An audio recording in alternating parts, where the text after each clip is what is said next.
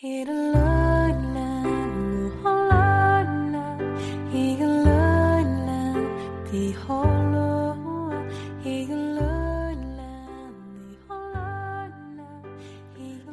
家好，我是程程。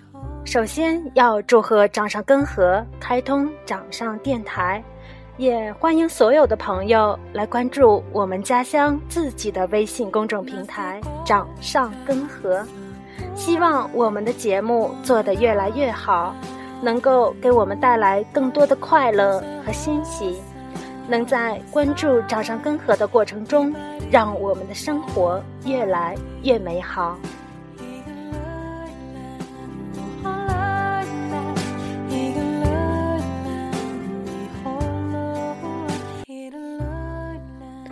美不美，家乡水；亲不亲，故乡人。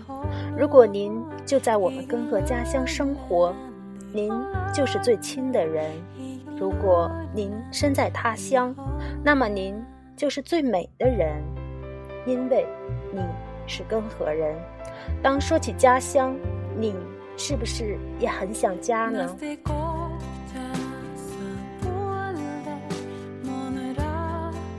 今天这个节目就送给在外的老乡们，无论我们走多远，都不会忘记家乡根河，忘不了家乡的人，家乡的山，家乡的水。这里的山还是那么蓝，人依旧那么淳朴，山还是那么美，一切的一切依旧。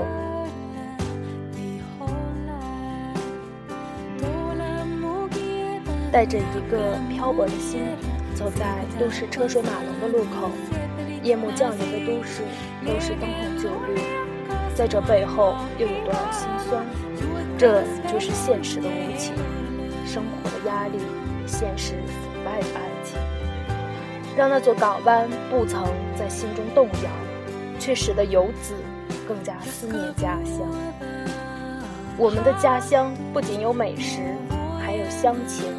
我想，离家的人最忘不了的，就是脑海中和玩伴一起的故事。今天，就让我们一起去回忆那些美好。程程一想到家乡的故事，首先想到的是引流，一般是先定人物、时间、地点。为什么先定人物呢？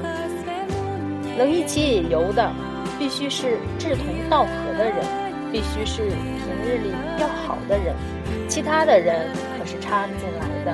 所以人物首当其冲，相当重要。其次呢是时间与天气的结合，大家都有时间，天气预报没有雨。最后呢是定地点，地点可就太好选了。我们的家乡随处是美景，到处是桃源，可是。总想去新鲜刺激的地方，却又总也逃脱不了老是选在大桥下面的命运。到了河边，啤酒、饮料、西瓜都泡在水里，男生抓鱼，女生烤肉串。男生抓的小鱼总是连喝汤都不够，还抱怨捕鱼的设备不好。女生也总是把羊肉串烤糊了，还总是说火的大小不好掌握。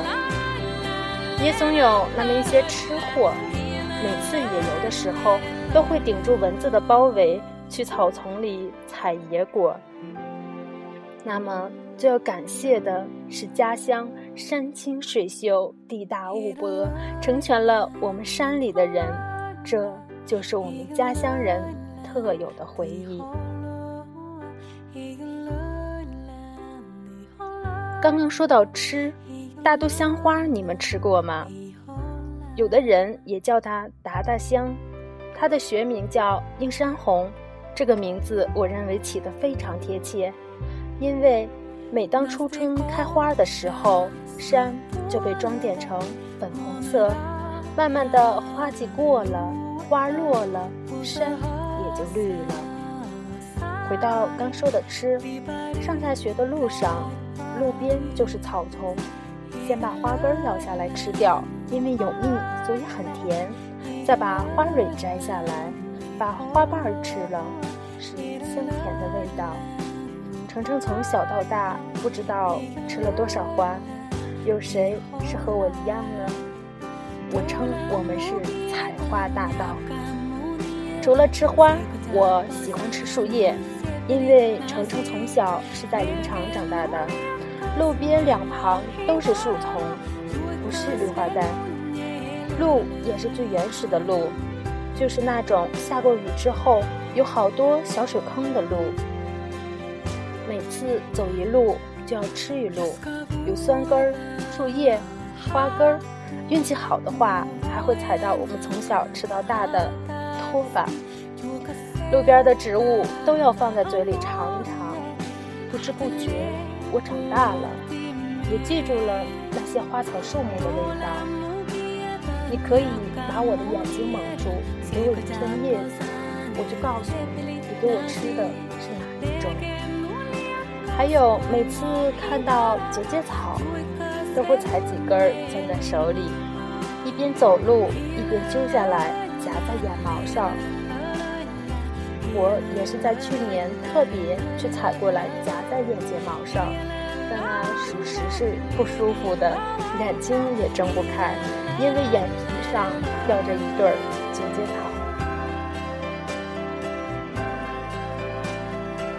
在家乡长大的朋友们，你们养过蝌蚪吗？也就是我们跟个人说的蛤蟆布肚。每年的夏天抓回来养在罐头瓶子里。程程养过的蝌蚪不计其数，每年都会养。可是回想一下，最后蝌蚪是长腿跳出去了呢，还是去哪儿了？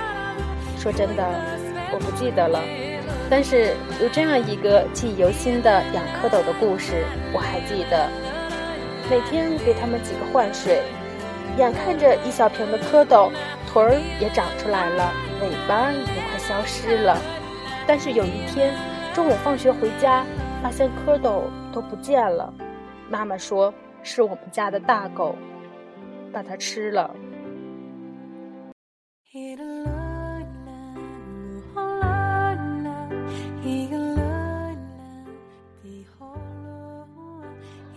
好了，今天我们的电台节目就到这儿。希望在以后的节目中能分享更多我们根河人自己的故事。如果你想通过掌上根河电台分享你的故事，可以投稿到掌上根河的邮箱八四四四三一四 at qq 点 com。也欢迎在外的游子带上你的妻儿、你的朋友，常回家看看。感谢收听，再见。